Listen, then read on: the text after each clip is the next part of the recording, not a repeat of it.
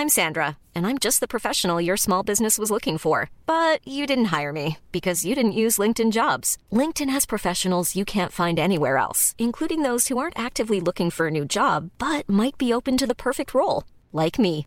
In a given month, over 70% of LinkedIn users don't visit other leading job sites. So if you're not looking on LinkedIn, you'll miss out on great candidates like Sandra. Start hiring professionals like a professional. Post your free job on linkedin.com/people today. Hey, it's Ryan Reynolds, and I'm here with Keith, co star of my upcoming film, If, only in theaters, May 17th. Do you want to tell people the big news? Right, I'll do. Sign up now and you'll get unlimited for $15 a month in six months of Paramount Plus Essential Plan on us. Mintmobile.com slash switch. Upfront payment of $45 equivalent to $15 per month. Unlimited over 40 gigabytes per month. Face lower speeds. Videos at 480p. Active Mint customers by 531.24 get six months of Paramount Plus Essential Plan. Auto renews after six months. Offer ends May 31st, 2024. Separate Paramount Plus registration required. Terms and conditions apply if rated PG. Millions of people have lost weight with personalized plans from Noom, like Evan, who can't stand salads and still lost 50 pounds. Salads, generally, for most people, are the easy button, right?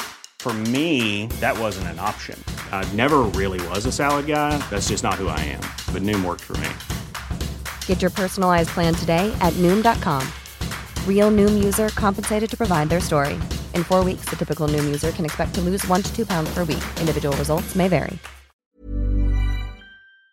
8 titres constructeurs, 6 titres pilotes et 106 victoires en Formule 1. Ce palmarès, c'est celui de Jean Todt, l'emblématique patron de la Scuderia Ferrari dans les années 90 et 2000. Le dirigeant français a certainement marqué toute une génération de fans de Formule 1, qui a grandi en regardant les exploits de Schumacher chaque week-end. Je n'ai jamais été un fan de Ferrari personnellement, mais ce monsieur qui évoluait dans l'ombre du Baron Rouge a toujours attisé ma curiosité. S'il est principalement connu pour son passage de 15 ans chez Ferrari, la vie de Jean Todt est en fait beaucoup plus riche que ça. Une belle carrière en rallye, le Paris-Dakar, les 24 heures du Mans et bien sûr le poste de président de la Fédération internationale de l'automobile, qu'il a occupé jusqu'à fin 2021. La trajectoire de Jean Todt est inspirante et fascinante, et aujourd'hui dans cette vidéo, je vais vous raconter son histoire. Jean Todt est né le 25 février 1946 à Pierrefort, dans le Cantal, une petite bourgade située à 60 km d'Aurillac. Il passe les quatre premières années de sa vie en Auvergne avant de déménager avec ses parents en région parisienne. Il grandit dans une période où le sport automobile est en pleine évolution, et à 10 ans, il se fascine pour les voitures de course. La très jeune Formule 1, qui a été créée en 1950, fait bien sûr partie de ses centres d'intérêt. Il admire ces pilotes qui prennent tous les risques pour remporter des grands prix autour du monde, en particulier Dan Gurney, légende du sport automobile américain, et surtout Jim Clark, le double champion du monde de Formule 1. Dès lors, le jeune Jean commence à rêver lui aussi d'une carrière de pilote de course. Nous sommes dans les années 60, et le problème pour lui à l'époque, quelque chose auquel tout le monde peut encore s'identifier aujourd'hui, l'argent. Financer une carrière dans le sport auto est très coûteux, même dans ces années-là, et Todd trouve alors une solution moins onéreuse que la monoplace, le rallye. Il fait des essais et il conduit quelques voitures dans différentes catégories, mais rapidement il se rend compte d'une chose, être pilote ce n'est pas quelque chose pour lui. Mais en rallye, comme vous le savez, on n'est jamais seul. Le pilote évolue avec un navigateur. il se trouve que Todd est particulièrement doué pour ce poste. Maintenant, ce qui lui manque, c'est quelqu'un avec qui travailler. Il fréquente pas mal de garages de la région parisienne, et il se crée un petit réseau qui va lui permettre de décrocher une opportunité de rêve. Denis Gillet, un pilote des années 60, lui propose de l'accompagner sur le rallye Jeanne d'Arc, en Normandie. Un succès immédiat, puisqu'il remporte la course au volant d'une très belle Ferrari Lasso 250 GT. Il n'a que 20 ans à l'époque, et cela lance sa carrière dans le sport automobile, qui ne va pas s'arrêter là. Par la suite, il dispute à plusieurs reprises le rallye des Cévennes, toujours en tant que copilote. Une épreuve très sympa et plutôt cotée, qui lui permet de se faire un nom dans le milieu. Il dispute en parallèle beaucoup de courses historiques comme le rallye du Maroc, d'Espagne ou encore le légendaire Monte Carlo. Cela lui permet de côtoyer des pilotes de renom comme Jean-Pierre Beltoise, vainqueur du Grand Prix de Monaco en Formule 1, Jean-Claude Androuet ou encore Jean-François Piot, qui sont des personnages emblématiques du rallye en France à l'époque. En fait, sans forcément le savoir, Todd a eu un impact assez important sur le sport à l'époque.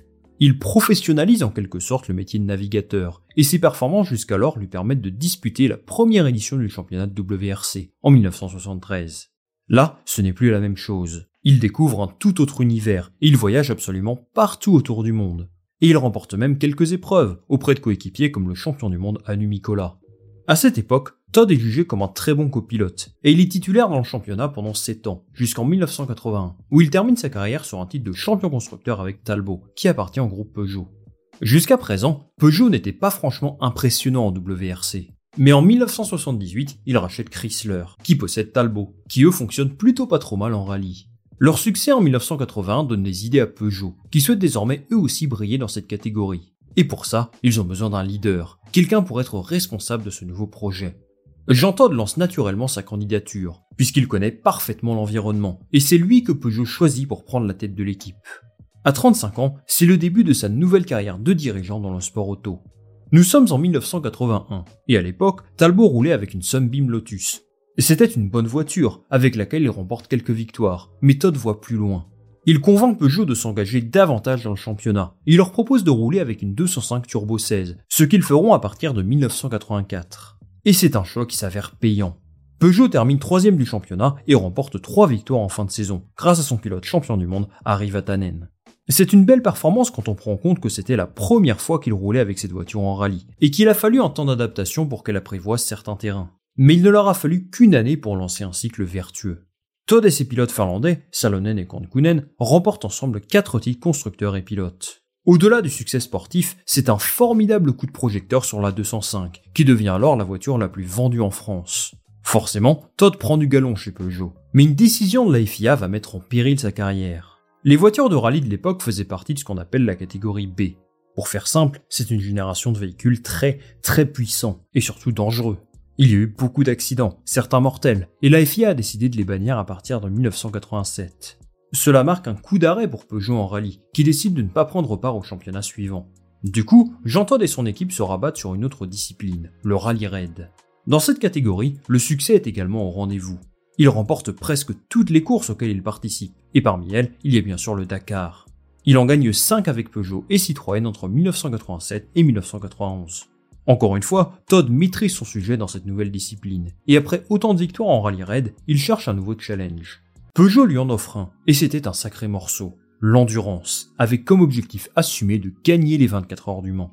Il passe donc sur circuit, ce qui représente bien sûr une expérience totalement différente par rapport au monde du rallye mais il relève le défi haut la main.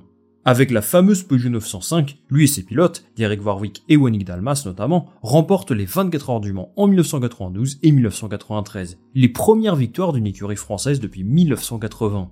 Jean Todt est au sommet. Il a réussi à gagner dans toutes les catégories où il est passé, et même sur circuit désormais. Son profil intéresse donc plusieurs grosses écuries en Europe, et il tisse des liens avec Luca Di Montezemolo, le patron de Ferrari. À l'époque, Ferrari connaît beaucoup de difficultés en Formule 1. La discipline est dominée par Williams et ils sont loin, très loin de remporter un championnat. Di Montezemolo souhaite repartir de zéro, donner un nouveau souffle à son équipe, et il pense que Jean Todt est la bonne personne pour les aider à retrouver le succès. Il lui propose donc un poste de manager. Ferrari reste Ferrari, l'écurie la plus prestigieuse de la F1, et Todd accepte le défi. C'est le début d'une nouvelle aventure pour lui qui va durer près de 15 ans.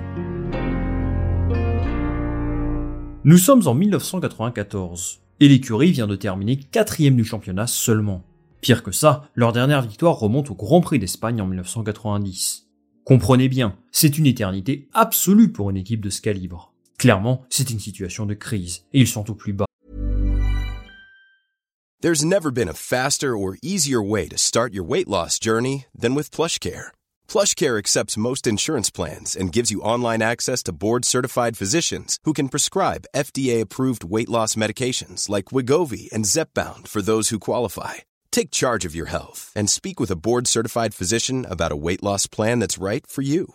Get started today at plushcare.com slash weight loss. That's plushcare.com slash weight loss. plushcare.com slash weight loss. Hiring for your small business? If you're not looking for professionals on LinkedIn, you're looking in the wrong place. That's like looking for your car keys in a fish tank. LinkedIn helps you hire professionals you can't find anywhere else, even those who aren't actively searching for a new job but might be open to the perfect role. In a given month, over 70% of LinkedIn users don't even visit other leading job sites. So start looking in the right place. With LinkedIn, you can hire professionals like a professional. Post your free job on linkedin.com slash people today. Jean Todt débarque dans cet environnement instable. À l'époque, il y avait souvent des changements dans la direction. Et Alain Prost lui dit qu'il tiendra au maximum deux ans dans l'équipe tellement c'est le bazar. Il annonce la couleur dès le départ. Ils doivent effectuer un travail de reconstruction, qui prendra du temps. Peut-être plus de temps que ce qu'il avait prévu d'ailleurs, mais la mission est très difficile. Concrètement, en 1994, Ferrari a un avantage et un gros inconvénient. Ils ont un bon duo de pilotes, avec Berger et Alesi, mais ils ont une mauvaise voiture. Il va sans dire qu'à cause de ça, les résultats ne sont pas vraiment au rendez-vous. Pourtant, Berger remporte le Grand Prix d'Allemagne en 1994, au terme d'une course avec 11 abandons quand même. Et c'est à peu près le seul moment fort de la saison. Il s'est rebelote en 1995. Comme la saison précédente, Ferrari termine troisième du championnat constructeur, et Jean Alesi rapporte une petite victoire du Canada. Bon, ces deux saisons ne sont pas franchement glorieuses, mais elles sont importantes dans l'adaptation de Jean Todt à Ferrari et à la Formule 1. Il comprend que pour gagner le championnat, il doit s'entourer des bonnes personnes. Todd n'est pas un ingénieur de formation, et par conséquent, il a besoin du soutien de ce qui se fait de mieux en Formule 1. Rapidement, il identifie deux profils, Ross Brown et Rory Byrne, qui ont développé les voitures championnes du monde de Benetton en 1994 et 1995. Cela a été difficile de les convaincre de quitter Benetton, qui était forcément en situation de force à ce moment-là. Mais un argument de poids va les faire changer d'avis. Michael Schumacher, leur protégé, signe avec Ferrari à partir de 1996. C'est un énorme coup pour Jean Todt. Convaincre Schumacher de quitter Benetton, avec qui il était au sommet, pour rejoindre une écurie qui a gagné deux courses en deux ans, vous avouerez qu'il fallait avoir de bons arguments. Fort heureusement, le pilote allemand souhaite relever ce défi, celui de rendre à Ferrari sa gloire d'antan. Alesi et Berger s'engagent avec Benetton, et Todd de son côté continue sa révolution. L'une de ses activités les plus marquantes est d'avoir centralisé le développement de la monoplace à Maranello, alors que Ferrari possédait également des bureaux au Royaume-Uni. Tout se passera en Italie désormais, et des premiers résultats positifs commencent à apparaître. Si la saison 96 est surdominée par Williams, Schumacher remporte trois grands prix, et Ferrari remonte à la deuxième place au classement constructeur. Il y a du potentiel dans cette équipe, ce qui convainc Ross Brown et Rory Byrne de les rejoindre à partir de 1997. 97 justement, c'est le début de l'espoir, mais aussi des désillusions pour les tifosi.